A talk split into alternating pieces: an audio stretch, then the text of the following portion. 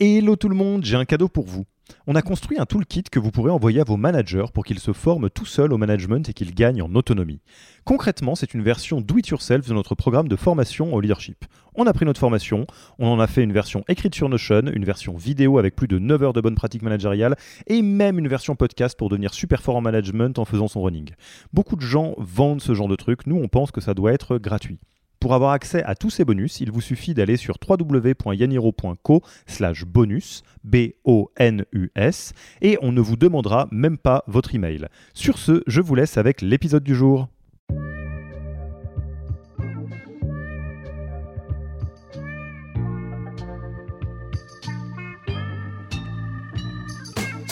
Bonjour et bienvenue dans le podcast du Human Factor. Je m'appelle Alexis Eve et tous les mercredis, je vais à la rencontre des startups les plus véloces pour rentrer en détail dans les bonnes pratiques RH qui leur permettent de faire du facteur humain un levier de croissance plutôt qu'un risque. C'est deux variables de la startup qui sont d'un côté l'hypercroissance et favoriser quand même le bien-être et avoir un équilibre vie pro vie perso. Le Human Factor, ce n'est pas qu'un buzzword, c'est aussi le nom de notre premier livre les clés de l'alignement entre associés, d'une organisation adaptée ou encore de la bonne relation à son travail, The Human Factor, c'est 100 pages de retour terrain des plus belles startups et de bonnes pratiques actionnables. Si vous voulez en savoir plus, allez tout simplement sur www.yaniro.co B-O-O-K. On met le lien dans la description de l'épisode. Pour l'heure, je vous laisse avec l'invité d'aujourd'hui et vous souhaite une bonne écoute. Bonjour Anne-Sophie, Clotilde, comment allez-vous? Bonjour Alexis, euh, très bien.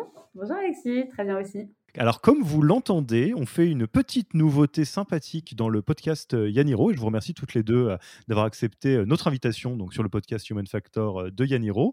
C'est non content donc, de continuer à enregistrer à distance. On s'est dit que ça pouvait être très sympa de, faire venir d'autres personnes dans la danse. Donc, Anne-Sophie, Clotilde, vous êtes toutes deux au sein de Javelot. Enfin, vous travaillez toutes les deux dans Javelot. Et je vais vous laisser peut-être l'une et l'autre présenter à la fois Javelot, donc l'organisation, l'entreprise, qu'est-ce que c'est qu'est-ce que ça fait, et qu'est-ce que vous faites respectivement dans cette entreprise, qui, et pourquoi est-ce qu'on s'est dit que ça serait bien de vous faire venir toutes les deux? Oui, avec plaisir. donc déjà, un grand merci de, nous avoir sollicité. On est ravis de pouvoir participer. donc moi, je suis Anne-Sophie Vasseur, je suis la cofondatrice et CEO de, de Javelot. Je me présente en deux mots parce que je pense que ça, va faire le lien avec, avec tout ce qu'on va vous présenter après, enfin tout, toutes les questions que j'imagine tu vas nous poser. Donc moi, j'ai un parcours un peu atypique. J'ai fait euh, psychologie puis médiation d'entreprise. Euh, donc j'ai un rapport aux ressources humaines qui est peut-être un peu différent euh, d'autres entrepreneurs. J'ai pas du tout fait de parcours classique. je suis je suis arrivée là un petit peu par hasard au fil des opportunités et des rencontres. Et moi, du coup, Clotilde, donc moi, parcours un peu plus classique, entre guillemets, avec une école de commerce. Et en fait, j'ai découvert Javelot avec un stage. Euh, et, finalement, ça m'a beaucoup plu. Donc, euh, je suis restée en alternance, puis en CDI. Et donc, euh, bah, aujourd'hui, sur, sur la fonction RH. Et, en fait, pour la petite anecdote, euh, l'une des raisons qui nous a euh, beaucoup, beaucoup motivé euh, à enregistrer à trois aujourd'hui, c'est que dans les appels de préparation, parce que donc petit moment coulisses avant que vous puissiez avoir accès à un épisode, on échange un peu avec l'intervenant, l'intervenante, et avec Anne-Sophie, on s'est dit, mais alors au final, sur le sujet dont on va parler, est-ce que c'est mieux d'avoir Anne-Sophie avec sa casquette de fondatrice ou Clotilde avec sa casquette RH Et on s'est dit, bah allez, banco, on va, on va le faire tous ensemble, ça sera encore, encore plus riche. Et je vais peut-être vous laisser par contre représenter un peu Javelot. Peut-être il y a des personnes qui nous écoutent qui ne savent pas euh, ce que fait Javelot et puis de quelle taille de boîte on parle, euh, quel, euh, quel âge a Javelot. Oui, alors du coup, Javelot, c'est une société qui a été créée il y a maintenant 5 ans, tout juste. on est une trentaine de salariés, on est basé en France et à l'international, dans quelques pays, dont un bureau récemment ouvert en Espagne. Et on est un logiciel euh, de gestion de la performance. Donc, euh, plus précisément, on aide nos clients à réaliser toutes leurs euh, évaluations, qu'elles soient annuelles, trimestrielles, semestrielles, peu importe, tous leurs moments d'échange entre managers et collaborateurs. Et on leur permet également de favoriser tous les échanges tout au long de l'année avec du feedback, des sondages, etc. Et alors, le sujet dont on va parler aujourd'hui, euh, vous allez voir, c'est les fractales. hein. Il y a tout qui est euh, euh, les, uns dans les autres, à la fois le métier de Javelot, Anne-Sophie, le, parcours que tu as eu, et ceux qui nous écoutent depuis un petit moment, celles et ceux qui nous écoutent le savent. Je suis moi-même psychologue de formation, donc ça résonne tout particulièrement. Donc aujourd'hui, on va parler d'un sujet qui recoupe deux réalités différentes, qui sont quelque part deux faces de la même pièce. C'est d'une part le sujet du bien-être au travail pour les collaborateurs et collaboratrices d'une startup ou d'une organisation au global, et l'autre côté de la même pièce, euh, de la gestion des, risques psychosociaux. Et on a cherché un peu, hein, pour être tout à fait transparent, euh, est-ce qu'il y avait un mot euh, au complet qui encapsulait cette réalité? Et, on s'est dit qu'en fait, au final, il fallait vraiment parler des deux faces de la pièce parce qu'il y a d'une part comment est-ce que on, s'intéresse au bien-être de ses collaborateurs, de ses collaboratrices, pour qu'ils se sentent bien au travail, pour qu'ils soient peut-être encore plus impliqués, mais euh, ça serait totalement euh, se couper de la moitié du spectre que de s'en tenir à la logique très positive du bien-être au travail, en oubliant qu'à l'autre bout du continuum, euh, il y a aussi euh, tous les risques qui pèsent mécaniquement sur des environnements en forte croissance qui bougent beaucoup. Euh, on peut parler de tout ce qui est autour de la santé mentale, on peut parler donc des surmenages, des burn-out, de choses comme ça. Et donc, c'est un peu l'ensemble du spectre qu'on se propose de, creuser euh, ici euh, auprès de, de, donc de Javelot, hein, d'Anne-Sophie et Clotilde. Et je vais peut-être vous commencer, euh, bah, commencer par vous demander de vous jeter à l'eau là-dessus. Déjà, ce thème-là, donc euh, euh, bien-être au travail, gestion des risques psychosociaux, ou quel que soit le nom qu'on lui donne, comment il résonne chez Javelot, comment cette réalité est une réalité d'importance chez vous? Alors, oui, c'est très important chez nous depuis euh, la création de Javelot parce que euh, moi, l'image que j'avais de la startup, euh, c'était, euh, euh, tu vois, typiquement d'avoir un, un bon, de beaux locaux, d'avoir des activités qui permettent aux nouveaux arrivés de s'épanouir, etc. Mais en fait, je me suis très vite rendu compte même à l'époque où nous étions trois ou quatre, qu'en fait, c'était pas du tout ça qui motivait mes équipes à participer à ce projet qui était le mien, mais plus de euh, la montée en compétences. Ils me parlaient tout le temps. euh, on veut, on veut évoluer vite, on veut monter euh, très rapidement sur du management, on veut comprendre euh, euh, le fonctionnement de A à Z de euh, la création d'une entreprise. Enfin, et en fait, je me suis très très vite aperçue en les écoutant qu'en fait c'était un biais euh, euh, de croire que euh, de, croire que euh, voilà c'était plus l'environnement qui, leur donnait envie de bosser avec moi plutôt que effectivement la partie euh, euh, compétences et suivi. Donc c'est devenu un vrai sujet sur lequel euh, alors c'est peut-être aussi le fait d'a- d'avoir fait euh, psycho et médiation avant, hein, je je sais pas, je en tout cas je me suis vraiment posé des questions dès le début de la création de Javelot. Et j'ai essayé de les impliquer dans, dans cette croissance en, essayant de respecter au mieux leurs besoins de, de monter en compétences, en écoutant leur levier de motivation, etc. Donc, c'est quelque chose qu'on traite vraiment depuis le tout début de la création de Javelot. Et que donc toi, Clotilde, tu as vu euh, à la fois en tant que euh, dans les premières employées euh, et maintenant que tu pilotes, c'est ça?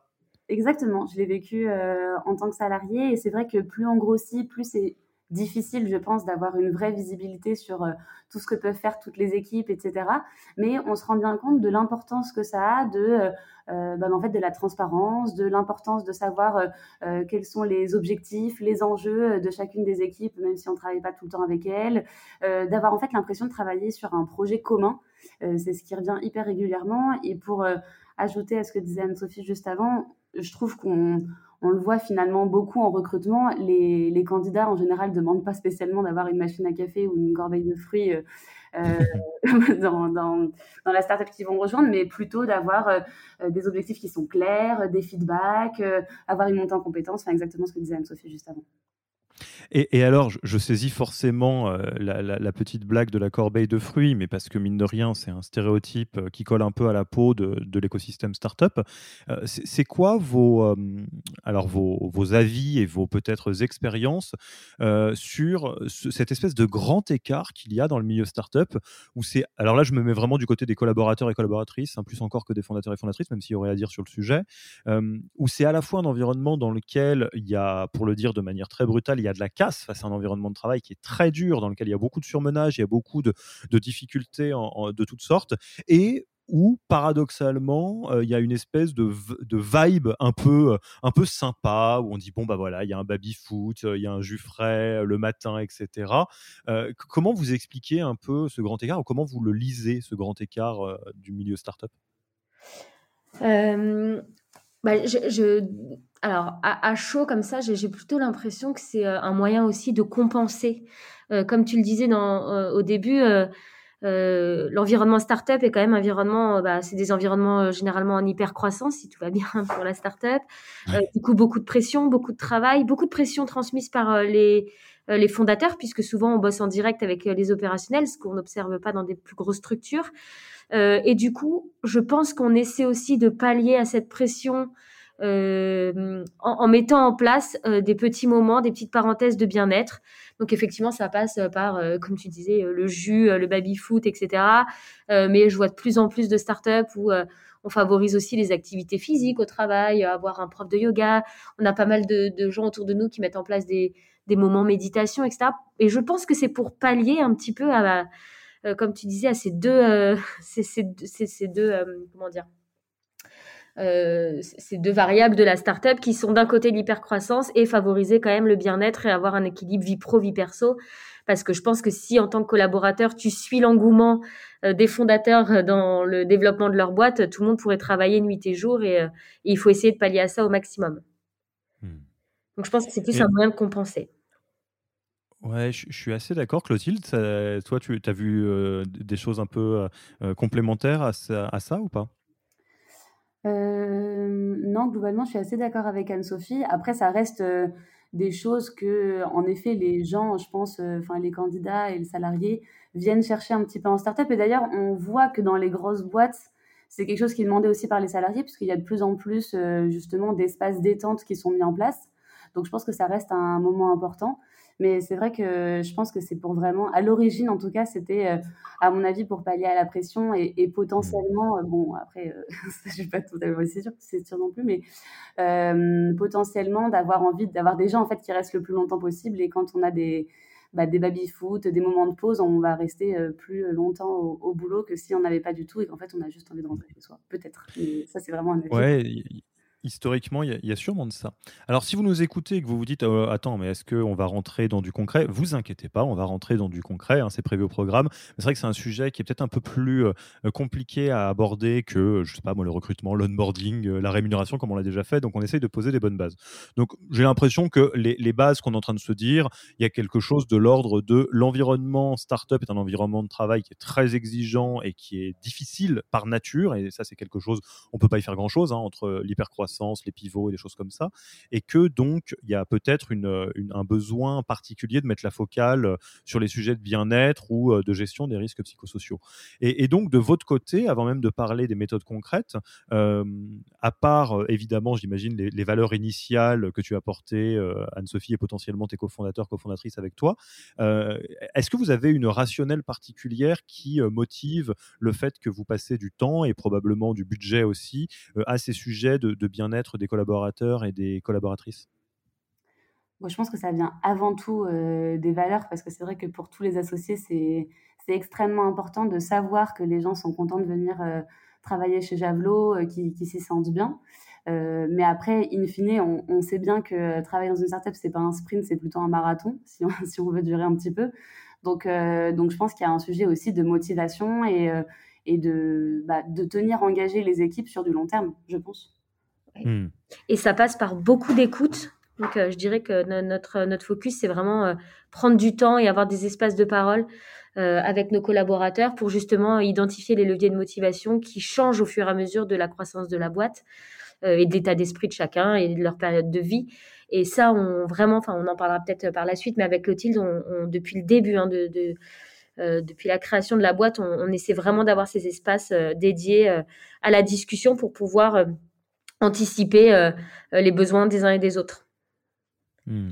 Alors moi, ce que, je pourrais rajouter aussi, euh, c'est bon, déjà en préparation sur les différentes méthodes concrètes, c'est que forcément mettre une focale sur le, bien-être ou la santé, quelque part au sens large de ses collaborateurs, collaboratrices, ça va prendre du temps ou du budget. Enfin, c'est mécanique, hein, ça ne se fait pas automatiquement. Mais ce que je peux dire, c'est qu'effectivement, il y a une question d'arriver à créer un environnement de travail dans lequel tout le monde se sente bien pour, quelque part, être le plus engagé possible dans le projet. Et il y a un autre effet dont on a un petit peu parlé avec Anne-Sophie, que malheureusement, nous, on rencontre énormément dans le milieu startup, c'est qu'il y a très peu d'entrepreneurs qui montent des projets de manière cynique en se disant de toute façon c'est tout pour ma pomme, je vais monter une boîte et puis les employés ils sont là pour servir le projet et c'est tout. La plupart des gens qui montent des projets qu'on a rencontrés à tous les niveaux, qu'on travaille directement avec eux ou pas, ont envie de créer des environnements de travail dans lesquels il fait bon travailler. sauf que par la pression de l'hypercroissance, par la pression des pivots, euh, euh, par la pression des actionnaires ou la pression des clients et, de tout ce qui se passe, il y a beaucoup, beaucoup, beaucoup d'entrepreneurs qui se retournent en se disant mince, j'ai créé une, boîte qui est devenue toxique, dans laquelle les gens vont mal, dans laquelle les gens souffrent et je ne l'ai pas vu venir. Et ça, c'est malheureusement la résultante de ne pas avoir mis l'accent sur euh, ces sujets-là suffisamment tôt. Exactement. Entièrement d'accord avec toi. En effet, on en avait discuté et je pense que d'où l'importance aussi d'apporter, euh, euh, de, donner du crédit euh, à l'équipe RH, peu importe la taille de la boîte en fait. Aujourd'hui, d'avoir Clotilde depuis la création de Javelot, je pense que ça nous a beaucoup aidé à ne pas se retourner, comme tu disais, et se dire mince, j'ai perdu un peu le fil. On a Clotilde aujourd'hui qui est beaucoup du coup qui a beaucoup moins de pression, qui absorbe moins de pression que les associés et qui nous permet de nous euh, de sortir un peu la tête de l'eau au quotidien et nous dire attention, warning sur telle ou telle personne ou tel ou tel sujet. Hmm. Eh ben merci Clotilde. Première chose qu'on peut dire. Alors là, je me mets dans les, dans les chaussures de quelqu'un qui écoute l'épisode. Alors, c'est soit petite boîte, grosse boîte, mais en tout cas, quelqu'un qui se dit Ok, je suis convaincu, euh, il faut mettre un peu d'énergie et, et, d'intention euh, relativement à ces sujets de bien-être et, de gestion des risques psychosociaux potentiellement. Euh, je vous écoute, amis de Javelot. C'est quoi les méthodes concrètes? Comment on fait? Qu'est-ce que je peux mettre en place qui aura pour effet d'augmenter un peu ces, ces variables-là, étant entendu que on imagine bien que le baby-foot tout seul, il, ne résout pas les burn-out. Donc euh, peut-être euh, si on prend les, deux angles, l'angle un peu positif de comment euh, favoriser le bien-être et l'angle un peu plus dérisquage de comment éviter les drames, qu'est-ce que vous avez testé chez Javelot qui fonctionne vraiment très bien à tous les étages, hein, que ce soit du côté des, associés, de la RH Qu'est-ce qu'on peut mettre en place pour augmenter un peu le bien-être au travail dans son entreprise? Euh, alors, tout d'abord, je pense que c'est enfin, mettre un peu la base, c'est-à-dire mettre un cadre pour le salarié. Donc, en fait, tout simplement, savoir quelles sont ses missions, euh, à qui il réfère, quels sont ses objectifs, où est-ce qu'on va l'attendre, sur quoi il va être évalué. Je pense que c'est déjà bah, la base, tout simplement. Euh, que certains en start-up, où forcément les missions changent quand même régulièrement, surtout quand c'est une petite, une petite entreprise qui, du coup, bah, naturellement va évoluer beaucoup. Donc je pense, mais je pense que c'est assez important de, de rappeler aux collaborateurs et de lui donner une vision. Alors évidemment, on va pas lui donner une vision à 5 ans, mais en tout cas peut-être une vision à 6 mois euh, euh, ou à un an. C'est toujours euh, Enfin, on se rend compte en tout cas que c'est très apprécié par les collaborateurs et ça les motive parce qu'ils connaissent le cadre dans lequel ils peuvent prendre des initiatives, faire des choses et, et, et finalement être autonomes. C'est ce que vous va demander, ce que vous demandez beaucoup les salariés, c'est quand même de, la responsabilisation et de l'autonomie. Donc je pense que donner un cadre, je pense que c'est la première chose. Euh, avec une fiche de poste claire, avec un référentiel de compétences, en tout cas qu'ils sachent sur quoi ils vont être évalués. Euh, je pense qu'il y a un gros sujet, nous chez Javelin en ce moment, parce qu'on grossit euh, quand même beaucoup, donc on a mis en place pas mal de middle management. Il y a un gros mmh sujet sur la formation des managers. Euh, pour nous, c'est quelque chose qui est hyper important. Donc, euh, soit que c'est soit des managers qu'on a recrutés en externe et donc il faut bah, former en tout cas la culture Javelot et qu'est-ce qu'être un manager chez Javelot. Et euh, face à des néo-managers, moi c'est un peu du jargon RH, mais des nouveaux managers. des primo-managers. qui, bah, pour qui il faut, faut former. Et puis, donc, c'est un point qui est très important chez Javelot. Euh, là, d'ailleurs, on va avoir une formation sur le management par les forces pour l'ensemble des managers de l'équipe. Mais donc ça, c'est un sujet qui est, euh, je pense, assez important et qui peut être facilement mis, en place. Euh, ensuite, je ne sais pas si tu voulais ajouter quelque chose. Oui, juste sur la partie, management, en fait, je pense que c'est aussi ça le gros risque dans les startups en hyper croissance, c'est que souvent ce sont des profils très jeunes qui deviennent managers et, et qui s'improvisent un peu manager par la force des choses. Et si on les accompagne pas euh, dans, dans, sur ce nouveau poste, je pense que le risque, c'est effectivement bah, que les valeurs inculquées et transmises par les fondateurs disparaissent assez rapidement euh, et du coup que ça prenne un petit peu trop de distance avec euh, l'opérationnel. Donc je pense qu'il y a un vrai sujet sur cette, euh, cette phase où on commence à avoir des managers un peu intermédiaires dans un accompagnement, dans le fait de, de bien répéter les valeurs, de bien expliquer ce qu'on attend d'eux, etc. Donc ça, je pense que c'est vraiment pour éviter tout dérapage et comme tu disais, toute prise de recul en se disant mince, j'ai mal, j'ai mal fait les choses. Ouais. Et justement, pour valoriser d'ailleurs ces valeurs, parce que c'est facile quand on est, quand on est 5-6 de bah, de vraiment véhiculer les valeurs des associés, ce qui est un peu plus difficile quand on est 40, euh, 50, parce qu'on les voit forcément un petit peu moins. Nous, ce qu'on a mis en place, c'est un référentiel euh, de compétences, l'âge, valeurs. En fait, l'idée, c'est de valoriser certains comportements. Euh, et là, l'idée, en fait, c'est de s'assurer que les valeurs, c'est pas uniquement des valeurs affichées, c'est vraiment des valeurs vécues.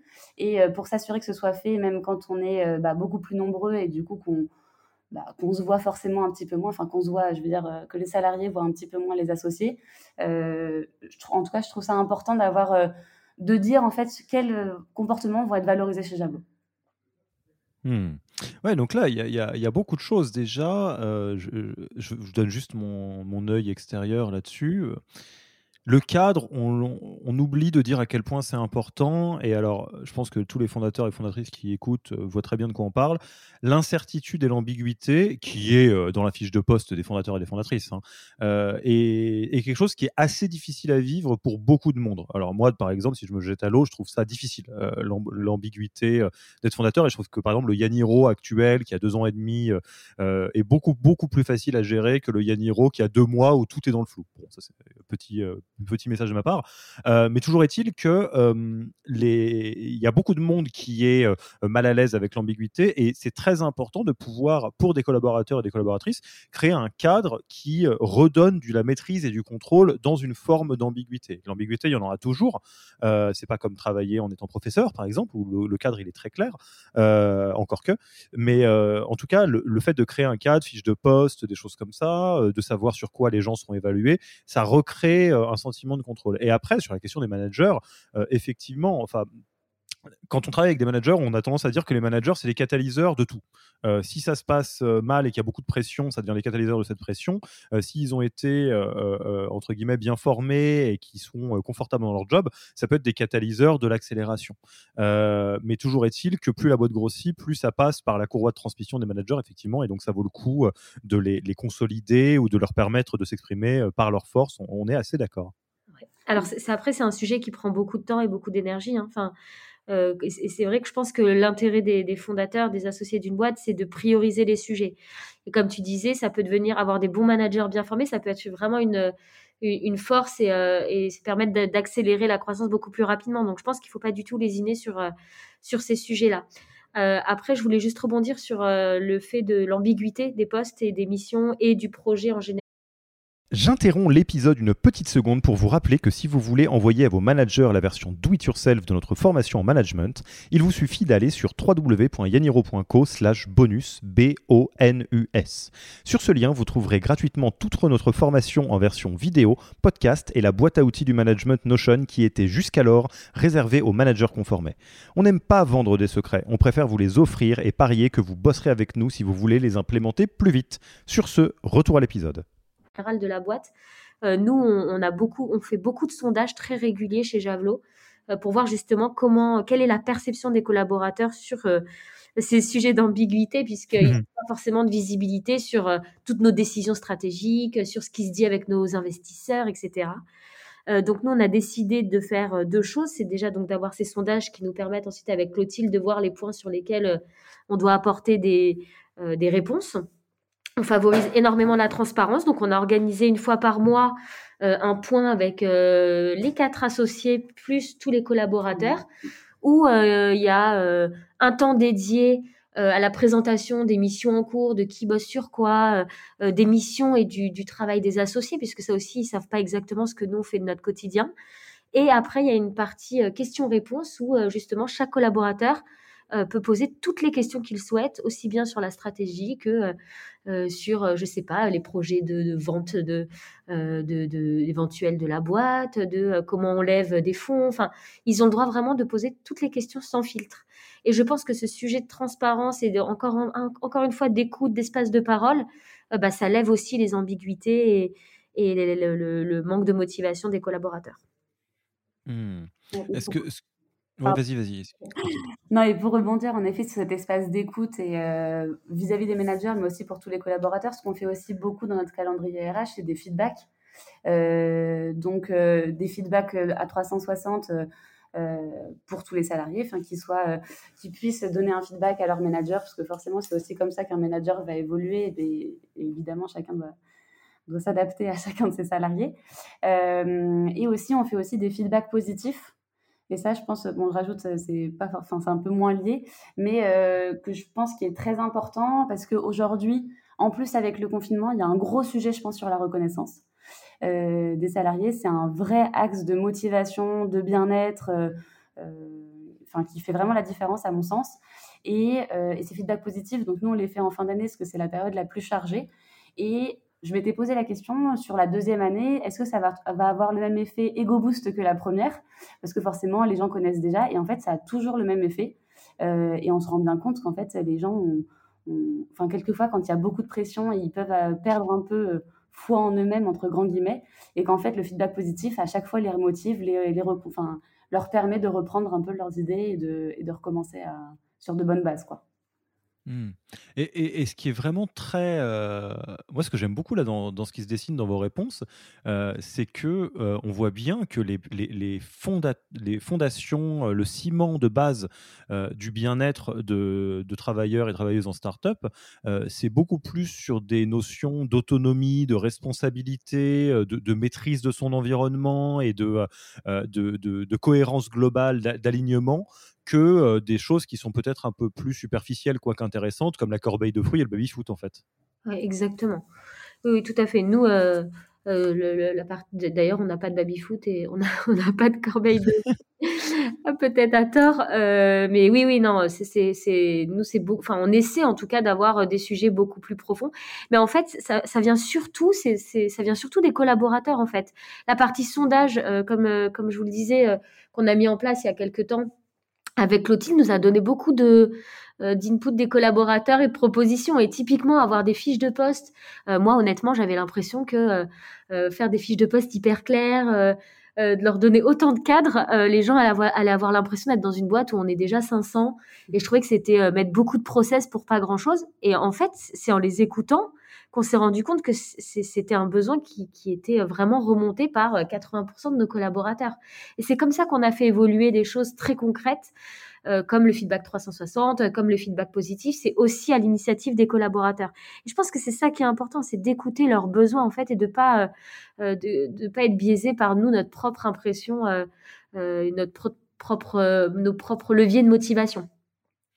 Ouais, et tout à fait. Et c'est vrai qu'on peut, on peut rarement se tromper euh, quand on écoute les. Cette règle est valable dans beaucoup de choses. Hein. On peut rarement se tromper quand on écoute les besoins de quelqu'un. Et euh, c'est toujours beaucoup plus simple de demander à quelqu'un de formuler ses propres besoins. Après, on, y adhère, on n'y adhère pas. Les besoins, c'est pas une exigence. Hein. Il peut y avoir des, des, fois où les collaborateurs et collaboratrices euh, émettent des besoins qui s'avèrent être inadéquats par rapport à l'entreprise pour une raison X ou Y. Mais en tous les cas, c'est un bon point de départ, effectivement. Ouais. Et de toujours penser à en question. Euh, nous, on fait aussi pas mal de rapports d'étonnement, que ce soit après l'arrivée des collaborateurs ou de temps en temps des points RH pour faire des, enfin, un peu plus informels. Et, euh, et c'est toujours des points qui sont euh, très pertinents pour nous parce qu'ils nous permettent à chaque fois de savoir bah, ce qui est bien et ce qu'il faut continuer à faire, parce qu'on n'oublie pas aussi ce qui est bien, mais aussi ce qui, ce qui peut être amélioré, pourquoi, et en fait, pourquoi faudrait que ce soit amélioré, qu'est-ce qui leur manque, et vraiment trouver des actions qui pourraient qui pourraient euh, bah, répondre à leurs besoins, en effet, et on se rend compte que c'est souvent les mêmes finalement. Et alors, question euh, outillage, vous, vous, utilisez quel outil pour faire ça? Vous utilisez Javelot, j'imagine? Oui, tout à fait. on est Petit sur... instant auto-promo, mais quand même. oui, oui on, on, utilise, euh, on utilise Javelot. On utilise Javelot pour faire tout, tous nos moments d'évaluation, donc très formels, manager, manager, RH et collaborateurs. et effectivement, après, on a toute la partie sondage qu'on fait dans l'outil. Et la partie feedback 360. On fait tout dans l'outil, hormis toutes les petites sessions de discussion, les petits groupes de discussion que crée Clotilde en interne pour débattre sur des sujets, où là, pour le coup, on essaie vraiment de faire des espèces de tables rondes entre collaborateurs pour qu'ils puissent faire émerger, bah, tu vois, typiquement pour la préparation du point mensuel, où nous, les associés, euh, on va présenter la stratégie. On aime bien aussi donner la liberté aux collaborateurs de se réunir autour de la table et de réfléchir à des questions qui sont un peu communes. Euh, euh, un peu communes pour, pour favoriser l'échange et pour qu'il y ait plus de pertinence possible dans nos échanges. Donc, mmh. on, essaie de, cumuler les deux. et, alors, là, on, on a beaucoup mis l'emphase sur la partie bien-être au travail et, quelque part les, outils et les leviers qui permettent de créer les fondations d'une boîte dans laquelle il fait bon travailler malgré les difficultés. Euh, il y a une réalité à laquelle on coupe pas, c'est que euh, malgré tous les socles possibles, l'environnement de travail est donc très euh, brutal. Il peut être très brutal en startup et c'est important d'avoir un œil sur la gestion des risques psychosociaux, donc il y a du jargon de sciences humaines hein, qui veut dire en clair et en décodé comment on a un œil sur la jauge de stress ou de surmenage qu'encaissent les collaborateurs et les collaboratrices pour éviter que ça ne dérape dans des contrées euh, qui sont euh, terribles, hein, euh, comme voilà, burn-out, dépression, anxiété, des choses comme ça. Et ça, donc vous y êtes également attentif, mais j'imagine que c'est des méthodes et des outils qui sont un peu différents et un peu complémentaires.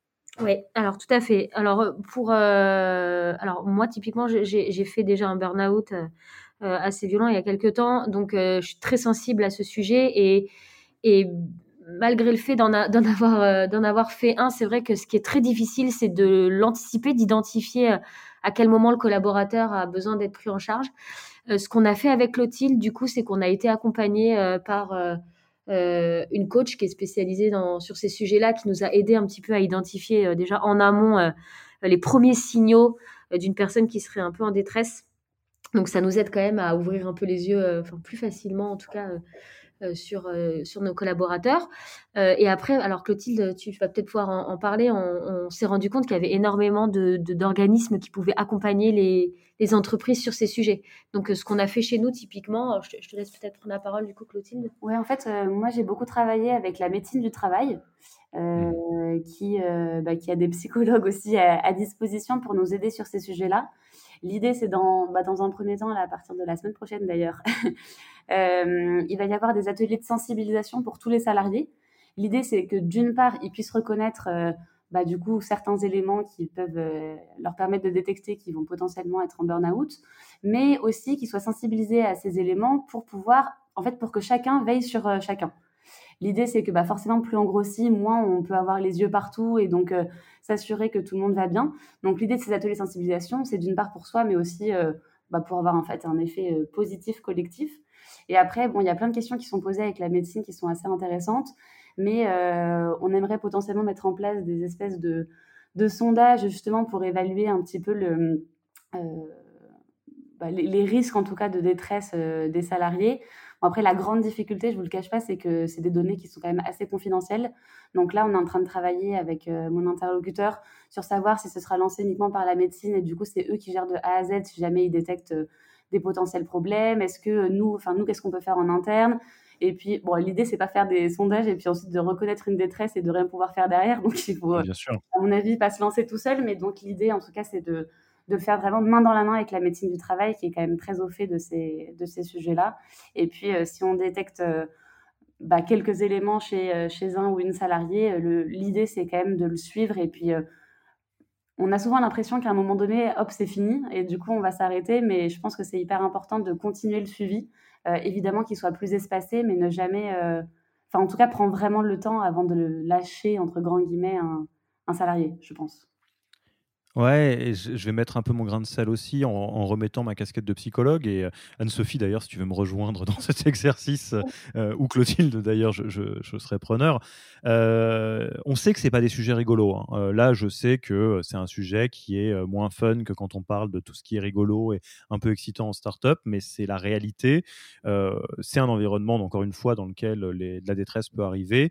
Et, et, votre réponse, moi, je la trouve très adaptée, et même si elle peut sembler étonnante, oui, la médecine du travail est un allié extraordinaire sur ces sujets-là. Oui, là, tout ce qui est de l'ordre de la sensibilisation est très important, donc que ce soit la sensibilisation de tous les collaborateurs, collaboratrices, les managers, etc.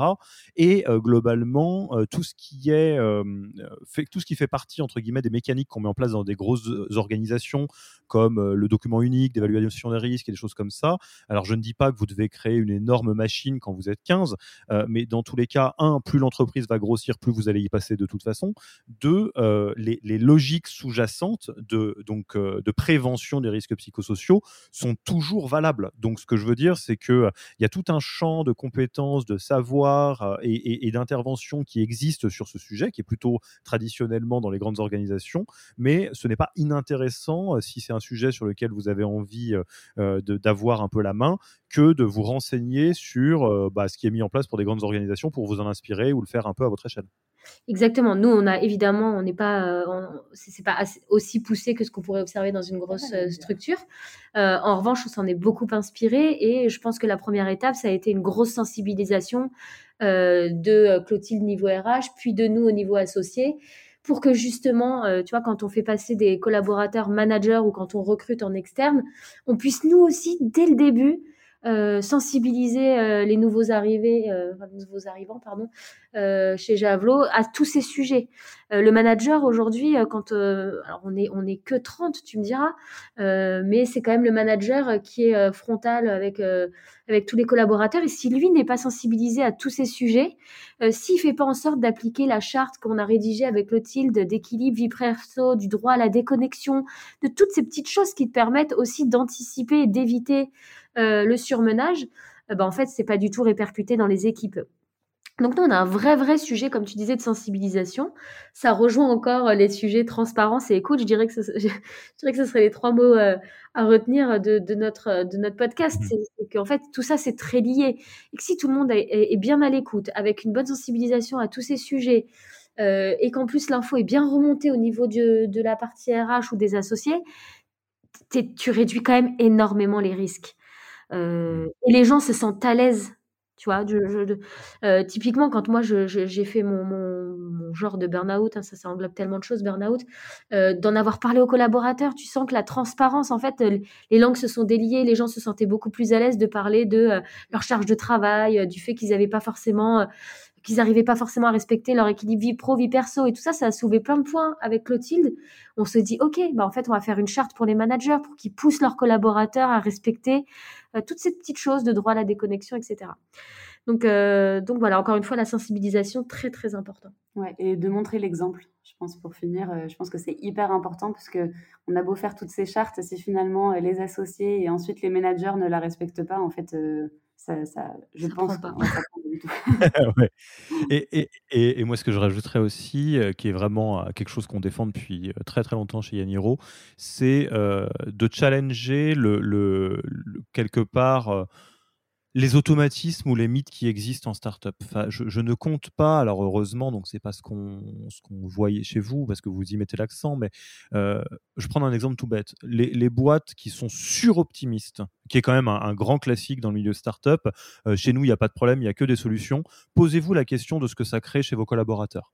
Euh, il y a des collaborateurs qui sont archi compétiteurs, qui vont vivre ça de manière positive parce que ça va les booster, et il y en a qui ne sont pas câblés comme ça, qui vont juste se dire qu'ils n'ont pas le droit à l'erreur. Euh, et, c'est très très euh, dommageable d'être dans des organisations qui sont trop rigides ou trop peu flexibles et qui euh, embarquent des dogmes start-up en, en, faisant, en en faisant des valeurs un peu standards. Et comme tu vous le disiez, je pense que tu as, raison, hein, un super bon mot de la fin, ça, ça se lève très facilement à partir du moment où il y a une transparence qui est très forte et tout le monde se sent à l'aise et a les outils pour remonter des difficultés, des situations qui ont évolué, etc. etc. Et du coup, d'ailleurs, est-ce que vous avez euh, euh, une manière, je dirais, d'évaluer ou de ou d'avoir euh, les retours sur bah, ces efforts que vous mettez à, à, travailler le, bien-être au travail au sens large? Est-ce que vous avez un NPS interne? Est-ce que vous avez vous faites attention au turnover? Est-ce que vous pouvez me dire que y a, les gens évitent entre guillemets de, partir en vrille. Comment vous arrivez à vous rendre compte de ce que donnent vos efforts?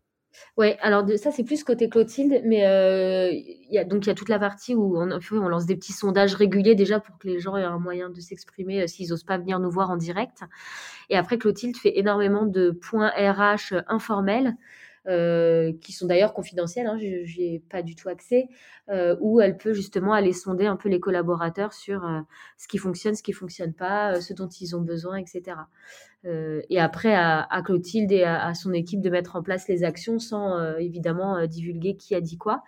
ça, ça marche plutôt bien. Ouais, et on a fait un audit aussi qui a, qui a assez bien marché donc qui n'a pas du tout été fait par nous. Il n'y avait ni les RH ni les associés euh, à cet atelier. C'était, euh, du coup, c'était complètement anonyme puisque la personne ne connaissait même pas les noms, donc elle n'allait pas pouvoir nous, nous, retranscrire quoi que ce soit. Mais en fait, un audit sur chacun des leviers de motivation. Qu'est-ce qu'on faisait bien? Qu'est-ce qu'on faisait moins bien? Qu'est-ce qui et en fait des propositions d'action de la part des salariés pour qu'on puisse euh, bah, améliorer tout simplement leur quotidien. Et ça, c'est vrai que ça a pas mal pris, parce que c'est vrai que de faire un sondage et d'avoir une note, c'est bien, mais sans proposition d'action derrière, c'est compliqué. Donc, euh, donc là, cet audit, ça a été euh, bah, très instructif pour nous parce que euh, on ressort vraiment avec des, actions concrètes. Et, moi, ce que j'en ai retenu de ce coup de ça, c'est que quand on fait des NPS ou ce genre de choses, c'est intéressant d'avoir la note, mais ce qui est encore plus intéressant encore, c'est de savoir bah, pourquoi cette note et sur quoi il faudrait qu'on s'améliore et des propositions d'action qui pourraient vraiment faire la différence pour les salariés. Ouais, et ce que je note dans ce que vous dites, euh, peut-être juste pour le souligner, euh, c'est qu'au-delà de tout ce que vous mettez en place euh, en interne et toute l'énergie que vous y passée, vous avez un vrai réseau aussi sur lequel vous vous reposez, que ce soit donc le, coach sur la partie ou la coach pardon sur la partie burn-out, le parler de réseau éventuellement de médecine du travail, cette personne qui fait un audit. L'idée c'est d'avoir aussi des personnes extérieures qui peuvent vous donner un angle extérieur sur ce qui se passe. Exactement. En fait, on a développé un, petit, euh, un petit réseau et ça, pareil, hein, sur les cinq dernières années, on s'est pas réveillé maintenant aussi. C'est un peu un travail de longue haleine de notre côté avec Clotilde, euh, où typiquement, on a euh, un coach en communication non violente parce que bah, parce qu'on sait que c'est très important aujourd'hui quand tu es manager d'adopter ce genre de, communication.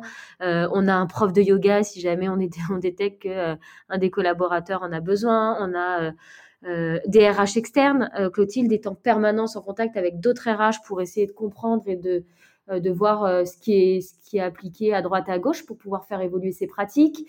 ça, ça d'ailleurs, très très bon tips. Hein. Ça, a beaucoup aidé Javelot dans sa croissance. voilà, on, est, on essaie en tout cas de de pas de pas foncer tête baissée et on prend le temps de regarder un peu ce qui se passe autour je pense qu'on a fait un, bon tour là. On, a pu traiter un peu ce sujet euh, euh, double face du bien-être au travail et de, la, et de, la, gestion des risques psychosociaux, l'impact que ça a euh, pour une entreprise de type start-up, comment on s'y prend, les résultats qu'on peut imaginer. alors, c'est une discussion qui est sans fin. Et d'ailleurs, si vous avez envie d'avoir plus d'épisodes sur ces sujets-là dans le podcast, n'hésitez pas à vous manifester, à nous envoyer un petit mail ou une note dans les commentaires pour qu'on puisse savoir un peu dans quelle direction vous avez envie qu'on explore. Écoutez, je vous propose qu'on atterrisse. La première question que j'ai envie de vous poser, c'est comment est-ce qu'on vous contacte S'il y a quelqu'un qui a écouté cet épisode et qui a envie d'entamer la discussion avec vous, alors que ce soit pour Javelot en tant qu'outil ou pour savoir un petit peu plus encore en détail ce que vous avez fait sur ces sujets-là, c'est quoi la meilleure manière de vous contacter? Euh, bah, je dirais euh, par mail ou par téléphone. On est euh, tout à fait dispo avec Clotilde, même par téléphone. C'est toujours le moyen le plus simple hein, de se joindre rapidement.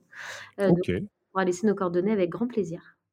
Eh bien, écoute, ça sera le message est reçu. ensuite, est-ce que vous avez des, des ressources, que ce soit donc un livre, un blog, un podcast ou quoi que ce soit d'autre, que vous recommanderiez à celles et ceux qui nous écoutent, alors sur ce sujet en particulier ou sur des sujets RH startup plus largement? Écoute, nous, on, s'alimente vraiment de, notre réseau d'experts euh, qu'on a créé. On, là, spontanément, j'aurais pas vraiment de, ressources à recommander. En particulier, euh, on peut y réfléchir. Et... bah, je pense que moi, je vais, je, vais, je vais faire une toute petite pirouette qui en est à peine une, euh, parce que c'est une réalité à laquelle je crois beaucoup. Si vous faites partie des gens euh, qui euh, avaient plus l'habitude de vous nourrir des discussions, un réseau externe d'experts euh, avec des gens avec qui vous êtes en discussion régulièrement. Ça fonctionne tout aussi bien que des ressources. Hein. On n'est pas obligé de passer sa vie dans les blogs ou dans les podcasts. Donc, la propre technique est celle qui marche, l'essentiel étant d'être ouvert. Voilà, c'est ça mieux pour nous. Ouais, non, mais je suis 100% d'accord avec ça. Euh, et qui est-ce que vous nommez pour un prochain épisode pour le podcast? Qu'est-ce que vous avez envie de voir passer euh, derrière le micro à votre place pour les prochains épisodes? Ouais, bah récemment, écoute, avec le, confinement, on a fait appel à une, une start-up qui s'appelle Les Miraculeux, qui fait des cures de, de gummies pour l'énergie, pour le stress, anti-stress, etc. Et on a offert ça à tous nos salariés et ça a eu un effet ultra positif. Euh, et du coup, on aimerait bien entendre euh, le, fondateur David Genoun euh, sur, sur ce sujet. C'est une boîte qui a un an d'expérience et qui apparemment est en pleine croissance. Et donc, je pense qu'il a plein de choses à nous raconter aussi sur comment tu gères du B2C en pleine croissance. Ok, ok, bah, toujours très preneur. La suite du, de la logique de j'ai une boîte sur le bien-être et je me pose la question du bien-être en interne en passant du B2B au B2C. Allez, ça me va. je, suis preneur. Euh, écoutez, euh, moi je trouve que ça s'est bien passé, ce petit épisode à trois. Là, ça me donne bien envie d'en faire d'autres dans le futur. Merci d'avoir défriché et fait les pionnières un peu euh, sur ce nouveau format qu'on va peut-être essayer de démocratiser encore. je vous remercie beaucoup pour votre temps. Et puis, bah, moi, il me reste plus qu'à vous souhaiter une très bonne continuation et peut-être dans le futur pour un prochain épisode, qui sait? Avec grand plaisir. Merci beaucoup, Alexis. Merci beaucoup, Alexis. À bientôt. À la prochaine. Merci d'avoir écouté cet épisode. S'il vous a plu et que vous ne voulez rater aucun nouvel épisode, abonnez-vous à la newsletter en allant sur le site www.yaniro.co. Et à mercredi prochain pour le prochain épisode. Merci d'avoir écouté cet épisode. Petit rappel, si ce n'est pas encore fait, pour accéder à notre formation au management dans sa version gratuite, il vous suffit d'aller sur www.yaniro.co bonus, B-O-N-U-S. Vous y trouverez gratuitement toute notre formation en version vidéo, podcast et la boîte à outils des meilleures pratiques du management dans un Notion récapitulatif. Et on ne vous demandera même pas votre email. Profitez bien de cette formation gratuite, envoyez-la à tous vos managers et à mercredi prochain pour un prochain épisode.